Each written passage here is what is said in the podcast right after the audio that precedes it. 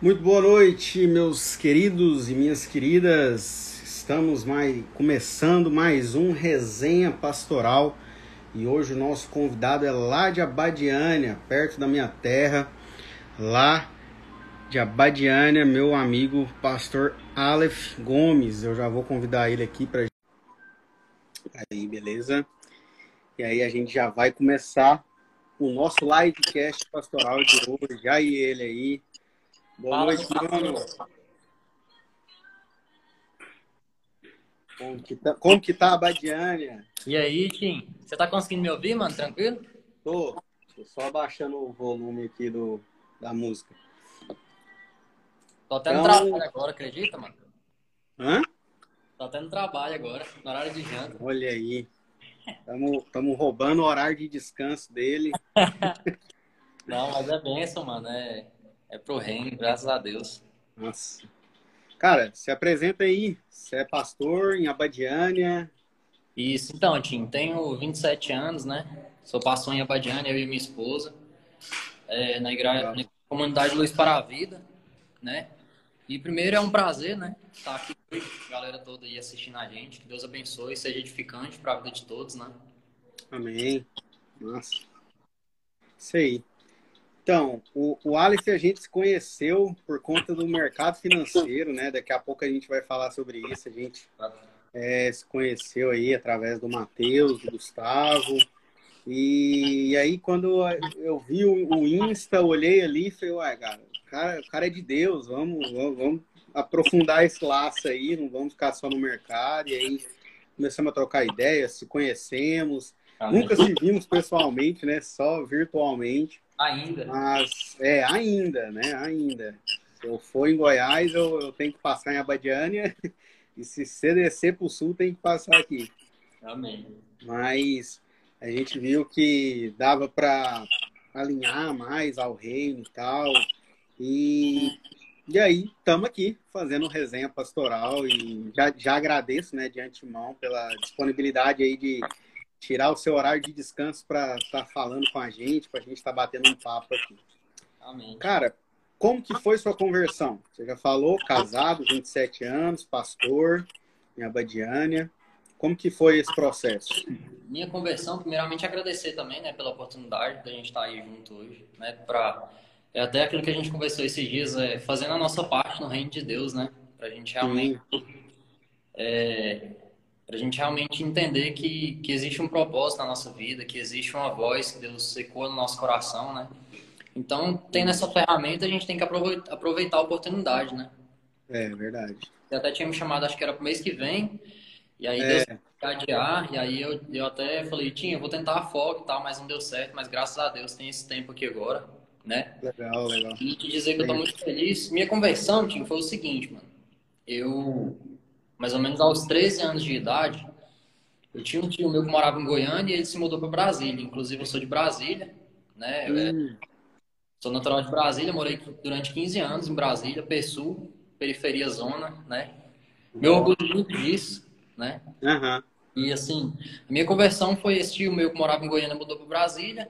E aí ele, ele trouxe a oportunidade para o meu pai de começar a dar um estudo lá em casa. Assim, um estudo, tinha um livro, ele trazia um estudo, estudo para mostrar o que, que era Deus, mostrar o que, que era salvação e tudo. Então, assim, a gente não tinha, sabe, assim, esse conhecimento de, de ir na igreja, de buscar, de entender o que, que era a presença de Deus. E aí, graças a Deus, inclusive até hoje, eu sou muito grato a esse meu tio. Se ele estiver assistindo, tio Wesley, né? Eu amo muito a vida dele, sou muito grato mesmo. Ele é casado com a minha tia. E gratidão muito pela vida dele. Aí, assim, ele começou a levar a palavra e, e meu pai, de prontidão, né, já realmente aceitou a palavra de Deus. É, e aí a gente teve a oportunidade de visitar a igreja dele tudo. Visitamos algumas semanas e aí meu pai falou, minha, minha família decidiu, né, que queria aceitar a Cristo.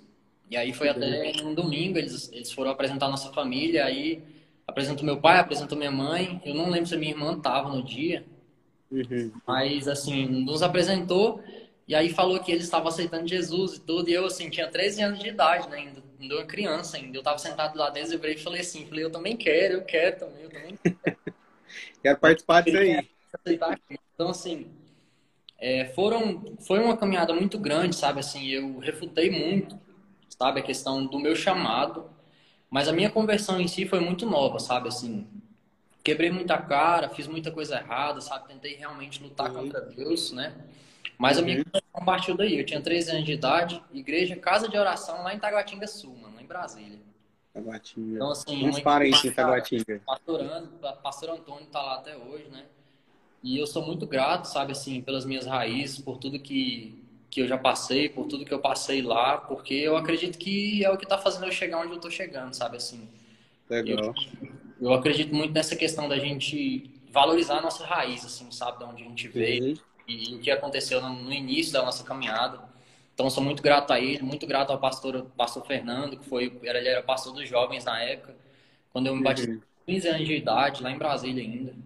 Então, assim, Legal cara, sabe, no início da minha conversão foi essa. Foi realmente uma chama assim que acendeu no meu coração. Eu falei, eu preciso disso.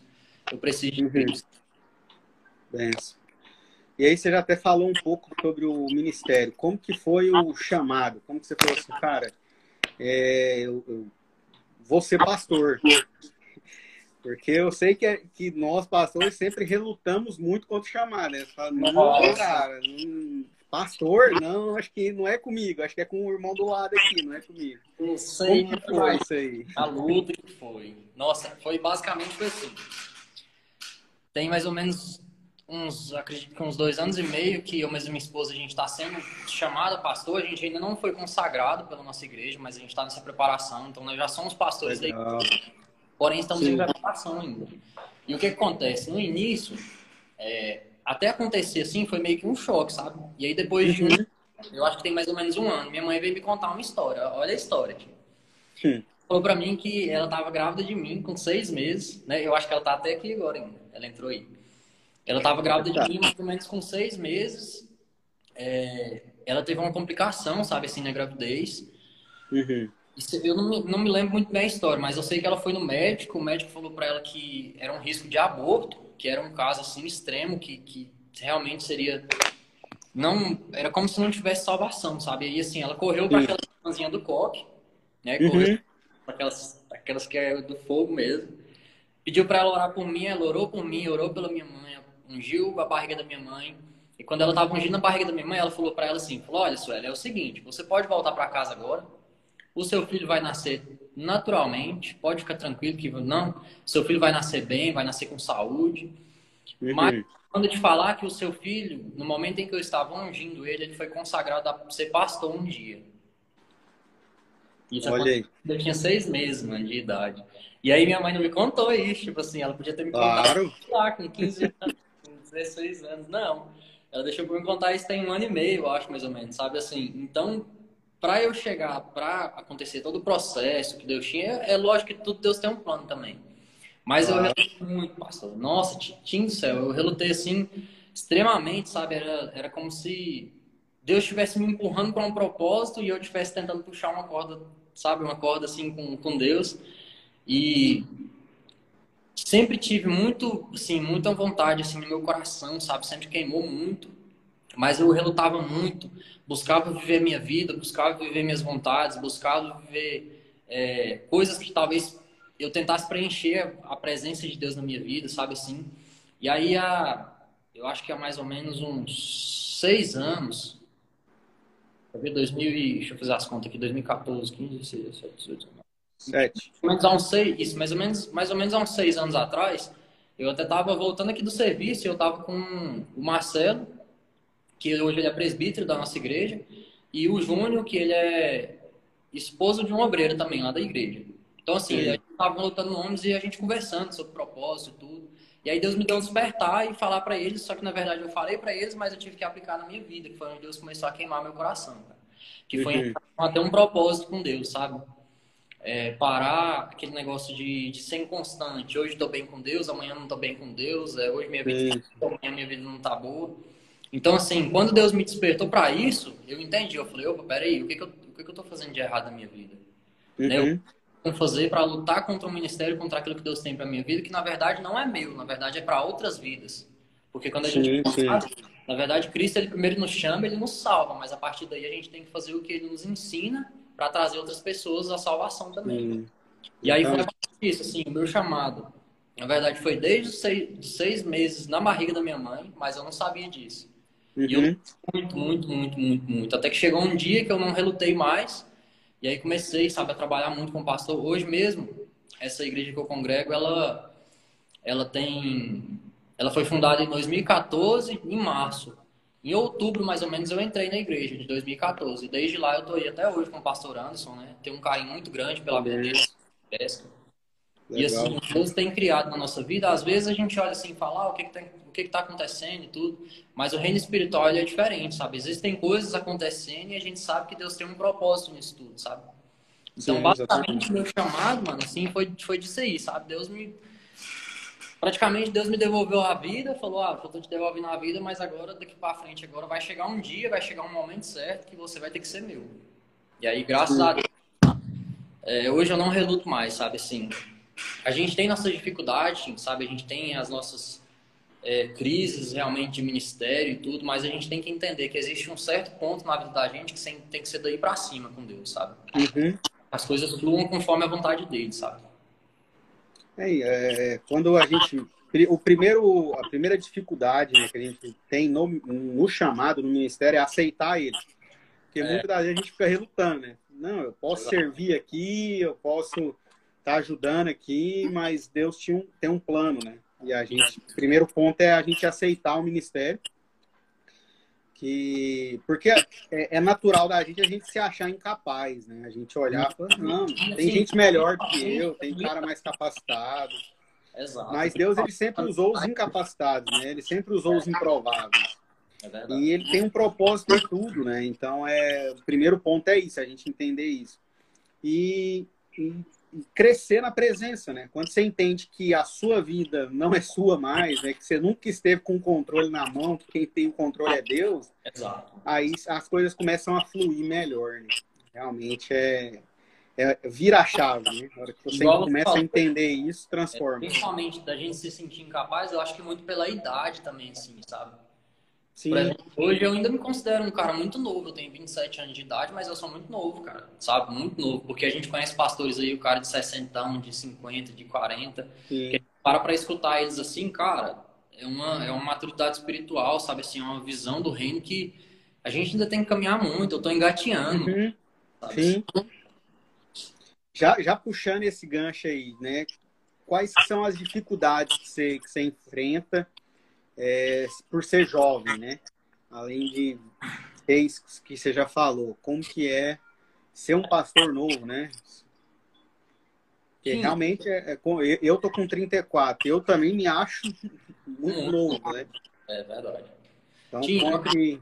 que hoje, na verdade, assim, uma das maiores dificuldades é exatamente a falta do, do entendimento e da maturidade, realmente. Mas é igual a gente estava falando, eu acho que são coisas que ela vai vir com o tempo.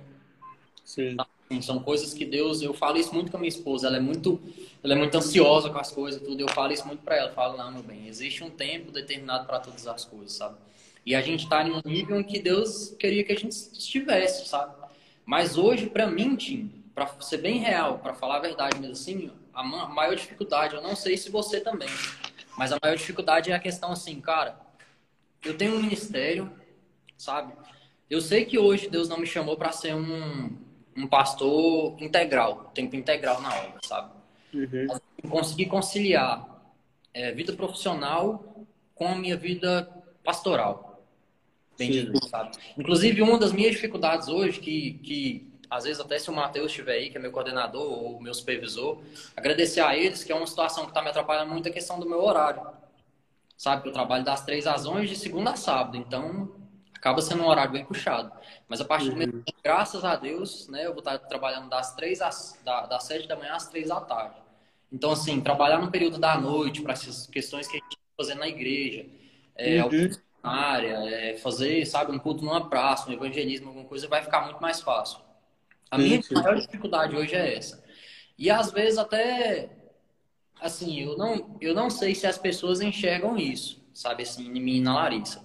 Mas a maior dificuldade que eu tenho, por exemplo, a gente tem 27 anos e pastoreia pessoas que têm, sei lá, a mesma idade que eu, mas de igreja, por exemplo, sabe? Então, assim, sim, sim. já tem é, dois, três filhos, quatro filhos, pessoas que já têm 40, 50 anos de idade, e a gente está praticamente tendo que, que ter essa responsabilidade espiritual, não só sobre a nossa igreja, sobre a parede, mas sobre as famílias.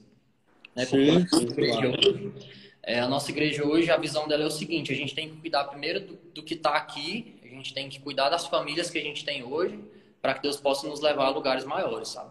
Então eu acredito que as duas maiores dificuldades é essa, que eu tenho hoje: questão profissional, questão conciliar, sabe? E eu tenho pedido muito a Deus para Deus me dar uma direção, não para o que fazer, porque eu sei que eu tenho que continuar sustentando a minha família. Claro. Né? É inquestionável, lógico.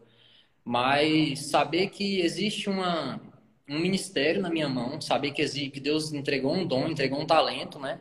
Entregou, uhum. entregou uma responsabilidade na nossa vida, mas saber também que eu tenho a minha casa, entende? E a outra questão é que até a questão pela idade mesmo, sabe? A gente olhar e falar assim, cara, igual às vezes eu estou ministrando e eu estou pregando e eu vejo pessoas de 60, 70 anos chorando na hora da ministração, sendo tocadas pelo Espírito Santo, pela palavra de Deus. Então, assim, é, na verdade é, é um, uma dificuldade, mas é algo muito gratificante, sabe? A gente saber que realmente Sim. eu não que apanhar até 40 anos de idade, fazer um monte de burrada e graças a Deus estar aqui hoje fazendo a vontade de Deus, sabe? Sim, é, é esse, esse é, um, é um desafio, né? Essa questão de cuidar de pessoas mais velhas, né? Do que a gente. É, e a parte da administração é realmente é, é, é fantástica, porque realmente não é a gente. É o mover do espírito que, que age ali e, é, e, é e as coisas fluem, né? É nesse momento que a gente vê, cara, não é nada, nada sobre o Aleph, não tem nada a ver sobre o Aleph. Se fosse sobre o Aleph, nem aqui eu estaria, sabe? É uhum. É importante a gente ver a presença de Deus sendo manifesta, mano. É. E é, é entender que é, esse é um grande problema, né? Que os pastores mais novos têm, é essa parte do aconselhamento, aconselhar pessoas mais velhas, é. aconselhar pessoas mais experientes, né? Quando você, eu olho para trás, eu vejo, né? Caraca, mano, é só, é, volta também para a questão da pregação, é o mover mesmo de Deus, de uma pessoa mais velha, mais sábia, né? Pela idade, Exato. ela olhar para a gente ter confiança, falar assim, não, eu, o que você está me falando, eu vou entender que é, é, direção de Deus e vou, vou seguir. Vou seguir. E realmente é isso, né? Verdade. Cara, e sua esposa tá grávida, né? Como tá. que tá as expectativas aí? Primeiro filho, né? É, para falar a verdade, eu mas a minha esposa, a gente tá nas nuvens, sabe? Assim, de ver. Na verdade, na verdade, não é nem pra gente, pra nós dois, pra mim, mas a Larissa, não é só um filho, sabe? É como se fosse um presente de Deus, porque há um ano, tem um ano isso? Um ano e meio atrás, a gente perdeu o nosso primeiro filho. Sabe? Ela tava. Basicamente foi no início da gestação, mas assim. Foi uma dor muito grande, sabe? Assim, eu sempre tive o sonho de ser pai, mas a gente resolveu esperar um tempo. Mas a gente perdeu esse filho, nossa, eu fiquei sem. Mesmo sabendo que a vontade de Deus é boa, perfeita e agradável, sabe? Mesmo os médicos falando pra gente, ah, Larissa, não foi culpa de você. É, o feto parou de desenvolver. Mesmo isso tudo, a gente vendo essa situação, a gente falava, cara, a gente tá sem chão, a gente não sabe o que fazer. Sim, sim. Graças a Deus, é, na época mesmo eu tava até de férias, isso foi muito bom, sabe? Assim, eu vi o cuidado de Deus em detalhes, sabe? Assim, uhum. Perder esse primeiro filho foi como se a gente tivesse abortado um sonho muito grande que a gente tinha, sabe? E assim, para as pessoas, as pessoas olham e falam assim, ah, perdeu um bebê e tudo, mas na verdade a Larissa não perdeu o bebê, a gente perdeu um filho. O nosso primeiro filho, a gente perdeu ele. E aí a gente vê o nosso filho hoje, né, desenvolvendo muito bem, a gente fazendo todos os exames e vendo que ele está crescendo bem. O médico falando, Isso. sabe, um detalhe, tipo assim, o médico olhar e falar assim, Larissa, o tamanhozinho da coluna dele tá perfeito. As veias do cérebro dele estão perfeitas. Então, assim, a gente vê em tudo isso um milagre de Deus. Porque uhum. se perdeu o primeiro, quem garantia que a gente não pudesse perder novamente? Que a gente vê vários casos hoje, sabe? Sim, sim. Três, quatro filhos. Então, assim, pra gente, além dessa alegria imensa de ter um filho, é a gente ver realmente Deus fazendo um milagre na nossa vida, sabe? E trazendo um presente pra gente que, que não tá só confortando o nosso coração, mas trazendo um sonho que eu, mas a Larissa sempre teve. Que bom, cara. Um filho, é. igual assim, tinha, eu sou muito família, sabe? Então, assim, eu fico imaginando, cara, eu quero ver minha casa cheia, eu quero ter filho, sabe? Quando a gente uhum. vai pra casa do meu pai, nossa, para mim é a maior alegria que tem de, de estar tá com a minha mãe, estar tá com o meu pai, estar tá com a minha irmã, estar com a minha sobrinha. Quando a gente vai uhum. pra casa da família da Larissa, a mesma coisa, vendo assim, a família reunida, sabe? O próprio Deus acontecendo na nossa vida. E a gente vê que isso vai acontecer também no nosso lar, sabe? A gente vai ter filhos, vai, vai ter promessas de Deus sendo concretizada, sabe? A gente vendo, é engraçado, Tim, porque assim, é, quando eu mais a Larissa, é, quando a gente se casou, é, a gente escreveu uma carta para Deus, sabe, mano? Pedindo algumas coisas para Deus, questão de casa, questão de carro, questão de cor de parede, questão de quarto, questão de banheiro da casa, sabe? Nossos filhos, assim, a gente orava pelos nossos filhos antes da gente se casar, mano. Então, assim, a gente vendo essa promessa sendo concretizada na nossa vida é muito gratificante, mano. Sabe, assim, uhum. Olha assim e fala, cara, realmente, Deus, ele tem cuidado de nós, Deus, ele tem ele tem nos guiado até aqui, mesmo com todas as dificuldades, mesmo com todas as barreiras, mesmo com tudo aquilo que, que o inimigo tenta fazer na nossa vida, mas ele não consegue, porque não consegue nos alcançar, porque a graça de Deus ela já nos alcançou. Sabe? É isso, e assim, trazendo não só para a nossa vida, para mim e para a sua, que a gente está aqui nesse, nessa live hoje, mas trazendo para as pessoas que estão vendo, para as pessoas que vão ver agora. Cara, confia uhum. em Deus, sabe? Acredite em Deus, acredite nas promessas que Deus tem para nossa vida, porque é real, mano sabe? É real. A gente vê, a gente poder palpar, assim, aquilo que Deus tem prometido pra gente há anos. Sabe? Eu, quando eu era muito mais novo, eu orava e pedia a Deus filhos e pedia a Deus para Deus abençoar a vinda dele e tudo. Então, assim, por isso que hoje é, não é simplesmente um filho, sabe? É uma promessa de Deus sendo concretizada na nossa vida. E a uhum. gente tá muito feliz, mano. Nossa, a gente tá muito feliz. Ela já tá com sete meses já. E assim, cada, cada, outra ação que ela faz assim, a gente vê no roxinho dele, sabe? O nome dele é Noah. Você vai ter o prazer Legal. de conhecer um dia. Logo nós a gente vai fazer uma visita pra você. Massa, bem.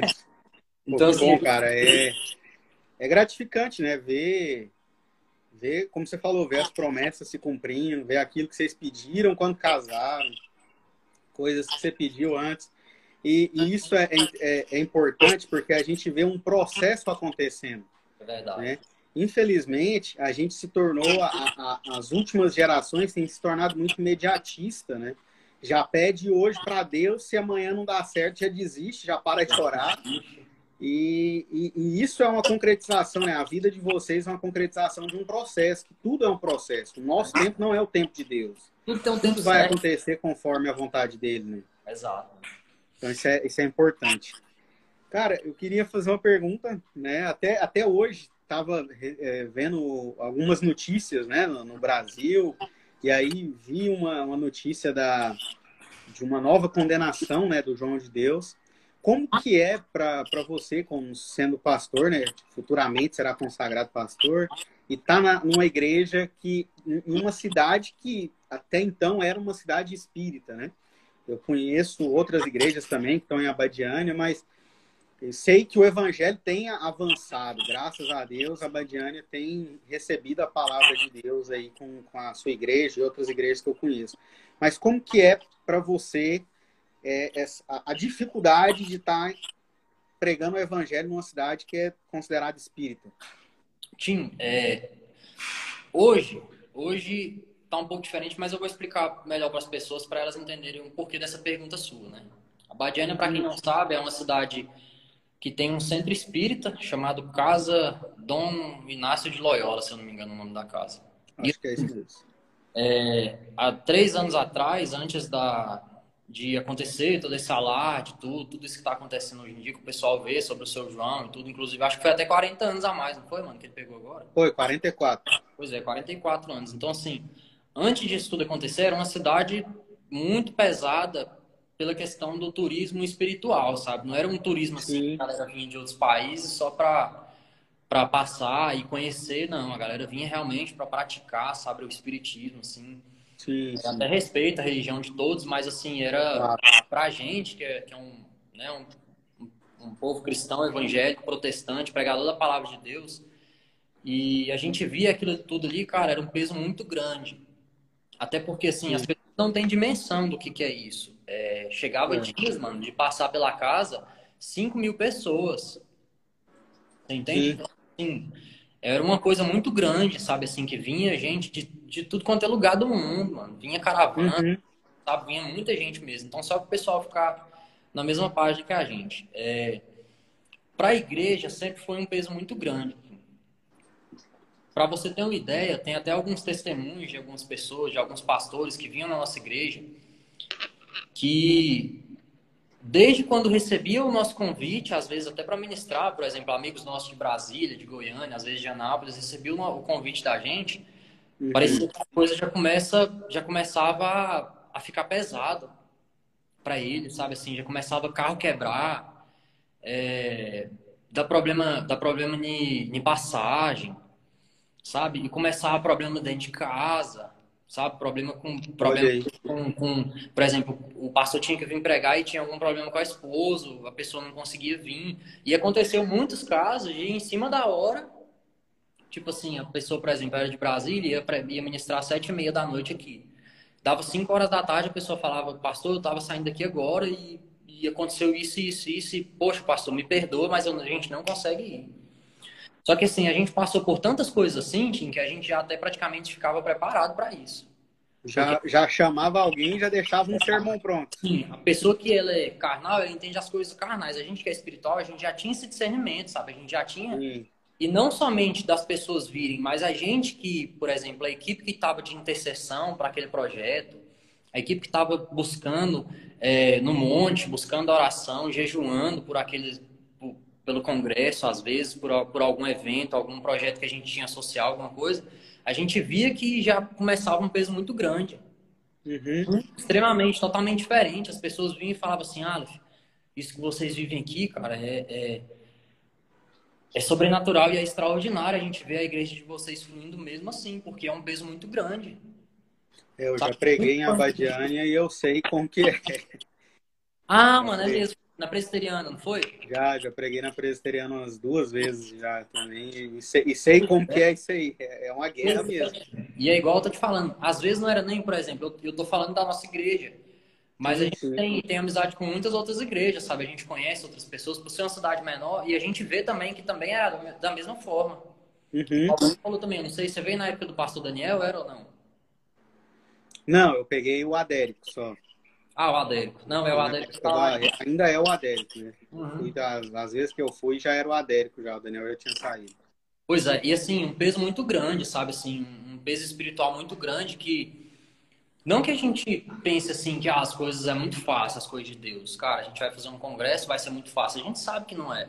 Uhum. Mas um peso espiritual muito grande, sabe? Assim, totalmente diferente dos outros lugares, das outras cidades, porque por ter esse envolvimento muito grande no espiritismo. E assim, a gente cita muito o espiritismo, mas tem muito trabalho também de, de candomblé, mano, de coisas que, que o pessoal faz no meio da mata, sabe? Assim, coisas escondidas. Que talvez nem todos saibam. A gente que, é, que, que estuda um pouco mais sobre o evangelho, tem que estudar também sobre outras religiões, entende?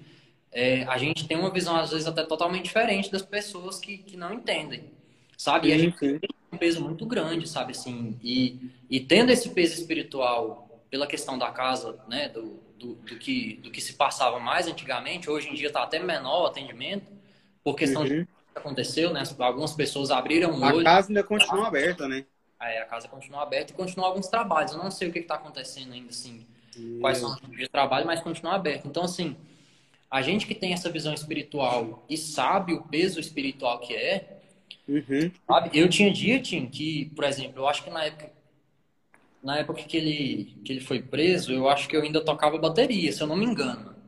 Uhum. Eu nem tinha sido assim, separado, sabe, realmente, assim, para começar a aprender questão do pastoreio, mas eu acho que eu tocava bateria. Tinha dia, tinha, que eu levantava da bateria, minha esposa é prova disso, que eu não conseguia mover a coluna direito, mano. Pra você tem uma ideia. Um peso, sabe, assim, não era aquele cansaço de, sei lá, tá tocando ali meia hora, Sim, é. um peso espiritual muito grande. Espiritual. Muito, muito mesmo.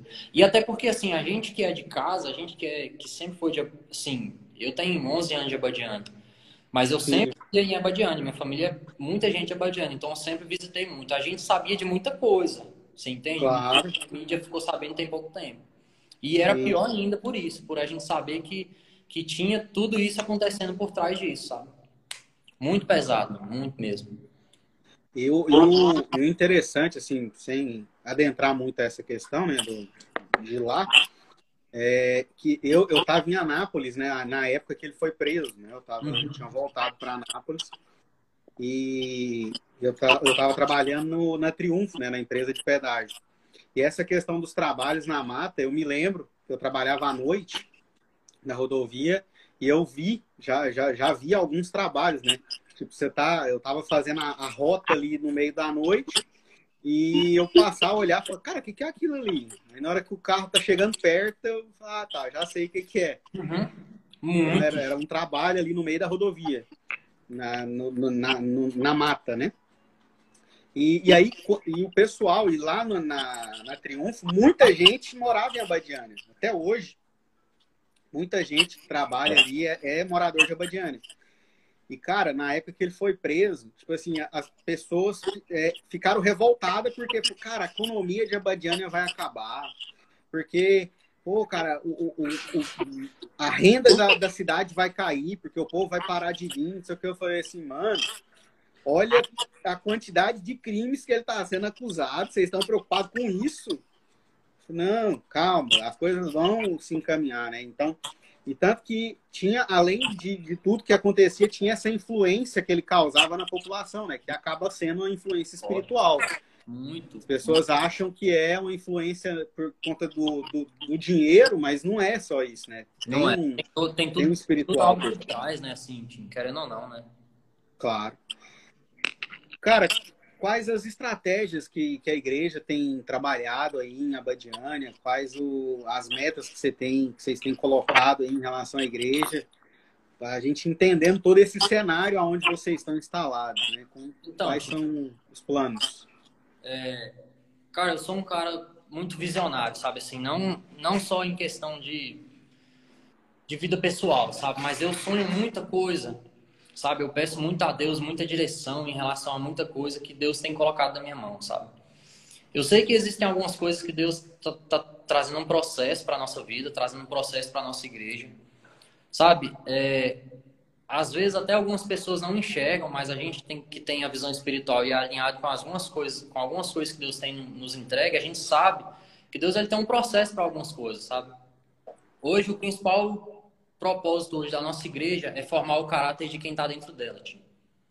Excelente. A gente vê muito, a gente vê muito assim, é, não tô, não quero nem citar nomes de igrejas nem de nada, uhum. mas até a gente estava conversando sobre isso é, no privado esse uhum. né?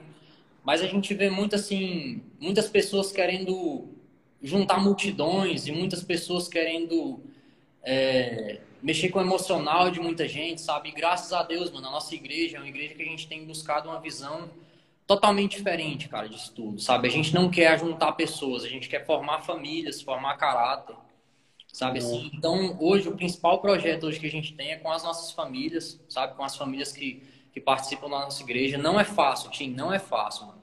Não tem sido fácil, sabe assim? Aquilo que... Eu acredito que tudo que é grande, que Deus coloca no nosso, no nosso coração, na nossa mente, assim, que é grande, a gente sabe que a gente vai ter dificuldade, vai ter tribulação, né? Vai Sim. ter tempestades, mas tudo isso faz com que a gente chegue a um, a um propósito, né? A, a algo comum. A nossa igreja, mano, ela é uma igreja que ela tem uma visão missionária mesmo, assim, de projeto de, de salvar vidas, de trazer vidas. Mas o que eu tenho visto hoje, né? O meu pastor é o pastor presidente, eu sou como vice-presidente. Então, assim, o que eu tenho visto hoje muito na nossa igreja é a gente realmente pregar a verdade de Deus, sabe, Tim? Cara, custe o que custar, é, fique fique quem ficar, doa quem doer. A palavra de Deus, a verdade, ela tem que ser ministrada, sabe? Ela tem que ser pregada. Ela tem que ser pregada com amor. Né? Sim. Eu até anotei aqui na minha mão hoje, é, antes da gente começar aqui, eu estava pensando um pouco tudo, eu até anotei aqui amor. Então, assim, o, que, o principal objetivo hoje nosso é mostrar para as pessoas, através do amor de Cristo, cara, que existe a vontade de Deus para nossa vida ainda. Sabe? Uhum. Mesmo no meio de tempestade, mesmo que seja no meio de dificuldade, que o mundo, cara, o mundo já é maligno e a gente tem vivido dias, sabe, assim, onde o inimigo tem feito coisas extraordinárias, assim, que, sabe, realmente para poder impactar e para tentar destruir igrejas e destruir famílias, sabe? Mas, uhum. Deus, mano, Deus ele tem dado essa direção para a gente hoje, para cuidar das nossas famílias que temos hoje, para curar uhum. as nossas feridas, para curar aquilo que que tem tentado destruir a nossa vida para que a gente tenha força para fazer algo futuramente, sabe?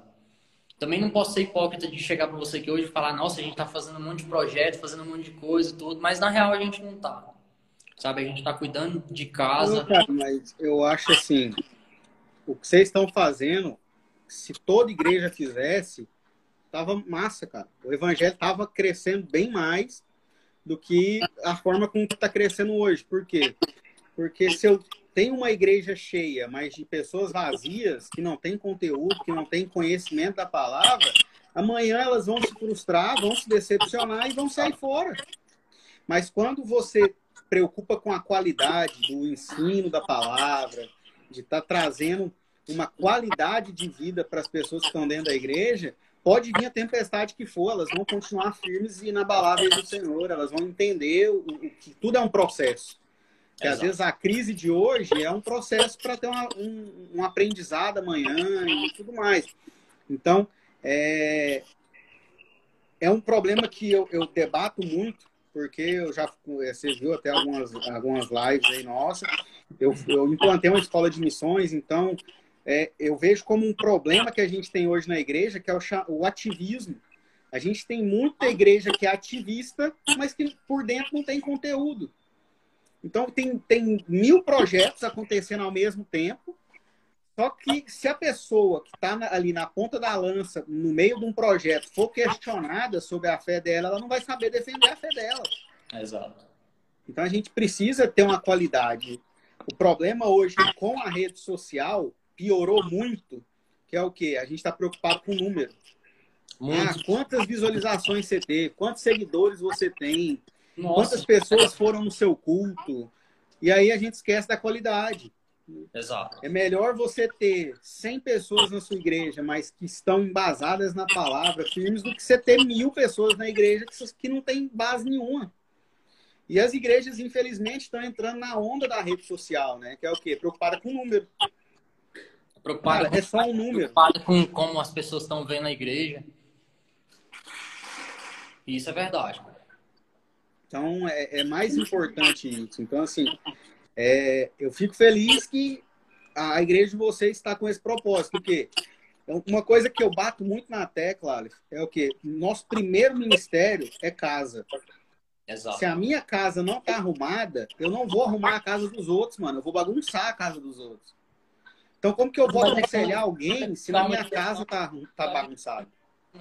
Na real é essa. Não tem como a gente cuidar de vidas se a nossa casa tá uma bagunça, cara. Não existe isso. É. Essa conta não bate, sabe? Não é por isso. Exatamente. Eu vivenciei isso, né? Eu conheço pastores, cara, que a casa do cara é uma bagunça. Mas o cara passa o dia inteiro na igreja, trabalhando ali na igreja, ministério integral. E aí na casa dele tá tá tudo bagunçado. Então, cara, alguma eu, eu, eu tive a oportunidade de falar isso para ele, cara, bicho, tira uns dias da igreja e vai cuidar da sua casa, mano. Você precisa cuidar da sua casa, seu casamento, seus filhos. Não adianta você estar tá aqui com um monte de aconselhamento marcado, sendo que a sua casa não está arrumada. Então a gente precisa ter essa importância, né? Ter essa preocupação. Cara, vamos preparar a igreja. A gente né? quer mudar o mundo, mas não querer arrumar a nossa cama, cara. Sabe? Isso aí não existe, cara. Não existe. Eu falo isso muito para missionário, né? Não adianta você querer fazer missão na África se você não evangeliza seu vizinho, mano. Verdade. Não adianta, cara. Não dá. Não bate, a matemática não vira. Não, não cara, bate. se você não consegue, se você não consegue aqui, que está do seu lado, você vai conseguir lá? Você não vai. Da mesma forma é a igreja. Não adianta eu querer é, um, mil membros se eu não estou dando conta de cuidar de 30. Verdade. Entendeu? Então, se, se, a gente prepara, igual vocês, são, vocês falam, cara, a gente está preocupado com o quê? Com quem está dentro da igreja, consolidar quem está dentro da igreja. Por quê? Porque quando vinham outros membros, novos membros, quem é de casa já sabe, já sabe o, que fazer, entendeu? Já, já, já, pô, cara, entra aqui que aqui você vai ser amado, você vai ser cuidado. Então, cara, é, é, é, é igual o o Hells, que eu vi um Hells esse dia que, infelizmente, a música tá no funk, é, é funk, né?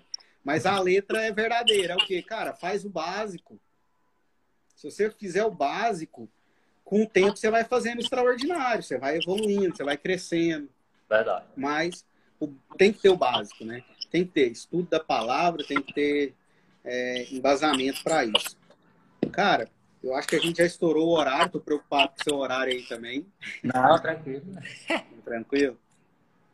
Cara, e como que é conciliar aí trabalho, igreja e mercado financeiro? Como que, que se ah, dá é? essa, isso aí?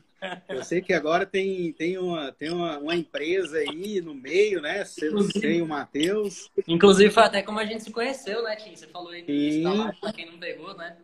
É. Pra quem não sabia, mas o Tim, a gente se conheceu através de uma, de uma aula, videoaula do Gustavo, de Anápolis, Sim. né, mano? Ele entrou aí agora, não sei se ele ainda tá aí assistindo. É, tá agora aí. Tomara que ele esteja aí pra ouvir a palavra de Deus, em nome de Jesus. sim, sim. Então, mano, assim, cara, é um desafio maior ainda. Por quê? Porque você sim. sabe, eu sei, todo mundo que mexe com o mercado financeiro sabe, que é uma parada que a gente tem que estudar muito, mano. Muito, muito, muito. O mercado muda todos os dias. Né? O mercado, cara, qualquer coisinha que acontece no mundo hoje, o mercado vira. Né? Sim.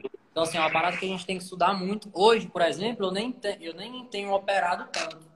Sabe, eu tenho estudado mais do que operado, porque a gente entra. Eu acho que no início eu, eu pequei muito, sabe, mano? Quebrei muita cara, quebrei banca. E pensando Faz que. Parte. Aquele, aquele papo, você tá ligado? Aquele papo que a gente pensa que vai ficar milionário em uma semana e estourar. É. é isso aí mesmo. Então a gente, eu entrei, eu entrei, mano, no mercado pensando nisso, sabe? Hoje em dia eu tenho uma, uma mente totalmente diferente, sabe? Até para lidar, às vezes, com a minha finança, com, com a minha casa, às vezes com, com a finança de algum projeto da igreja, alguma coisa. Graças a Deus, Deus me deu essa visão filho, de investimento, sabe? Assim, de Legal. saber investir bem uma grana. Então, assim, eu sei que hoje mesmo a gente tem a Vision aberta, né? Vision Academy, mas Matheus. A gente uhum. sabe que é um projeto que Deus, né, ele continua vivo na nossa vida, que é algo que Deus colocou na nossa vida para a gente fazer. Mas hoje tem sido muito estudo, mano, sabe? Eu tenho estudado mais do que aplicado muita coisa. Por isso Sim. que eu até parei de postar algumas coisas mesmo e, e porque realmente eu estou estudando muito, sabe? Assim, a gente está estudando. Nossa, legal. Eu também, eu continuo, tem, tem tempo que eu fico uns meses sem operar e eu volto a estudar, opero. Sei, e aí é isso aí, estu, estudar sempre, né? Para quem o mercado não é para quem não gosta de estudar. Eu indico muito, para muita, assim, indico para praticamente também para todo mundo que está assistindo a gente. Cara, estuda o mercado financeiro, cara é um mercado muito bom, é um mercado muito promissor se você tiver disciplina, né? Tiver, entender que, que dinheiro não é não é cassino, botar uma moedinha ali, rodar para cima é isso, não vai é. nascer. Pessoa que entra é. com cautela, entra com, com direcionamento para poder aprender, cara, é melhor você às vezes pagar uma mentoria para ter um, uma direção certa do que colocar lá mil reais e perder mil reais amanhã, que a gente sabe que acontece. É. Acontece bastante. É verdade. Cara, é isso. Vou deixar você trabalhar, que você está aí. E mais uma vez, obrigado. Cara, é. se, quem está com a gente aí até agora, siga aí o Aleph para saber aí mais sobre mercado financeiro e principalmente mais sobre o reino aí, tudo que tem rolado na igreja ali. Verdade. Mais. Siga o perfil dele, siga o meu perfil também. Se você é convidado dele, não me segue. E ali a gente tem tentado trazer também conteúdo bíblico para o Instagram, para as redes sociais e tudo mais. Exato. Cara, obrigado. Fica à vontade. Você Prazerzão, mano, né, ter participado. É, fico muito feliz em saber que mesmo não estando aqui em Anápolis, está longe um pouquinho, né? Mas a gente sabe que Deus está dando direção, trazendo a direção. É, hum. é, assim, o que eu quero dizer para você é muita luz, mano, muita força na sua caminhada, sabe? Em tudo que Deus tem trago para sua vida. Essa direção mesmo do livecast, mano, a gente sabe que isso aí não é uma direção nossa, na real. A sim, gente sabe sim. que é a direção de Deus e que vai alcançar vidas. Talvez tenha uma, por exemplo, aqui agora eu estou vendo quatro. Talvez uma dessas pessoas que está aqui hoje, sei lá, foi impactada por algo que Deus fez a gente ter o direcionamento de falar. A gente sabe que não é pra gente, sabe? A gente sabe que Sim. toda é pra Ele. Né? E fico muito Sim. feliz, mano. Deus abençoe muito, sabe? Continue abençoando muito, prosperando seu ministério, é, fortalecendo, trazendo a vontade dele, que é boa, perfeita e agradável, mano. E só deixar um versículo, mano, para todo mundo. Eclesiastes capítulo 3 diz que Deus tem um tempo determinado para todas as coisas. Então, se se às vezes não chegou o seu tempo ainda, confie em Deus, porque, cara, vai chegar a hora. Vai chegar a hora. Continue tendo é, a direção de Deus para a sua vida e, e para sua caminhada. Amém, mano? Digo, digo mesmo, né? Eclesiastes 3 é, é clássico. É. E tamo junto, cara. Vamos. Eu, eu não tenho previsão ainda de ir para Goiás. Né? Eu estava até tentando, tentando ir aí em janeiro, mas está bem complicado. para algumas situações que a gente passou aqui e tudo mais. Mas assim que eu for, eu aviso, dou, dou um pulo aí pra gente tomar um café. e, e se vocês virem aqui no sul visitar o, o, irmão aqui em Siderópolis, cara, Criciúma tá no meio do caminho, vocês, é obrigação vocês parar aqui. Certeza. Tá? Tamo junto mesmo. Deus abençoe. Qualquer coisa. Abençoe. Um abraço. Valeu. Valeu.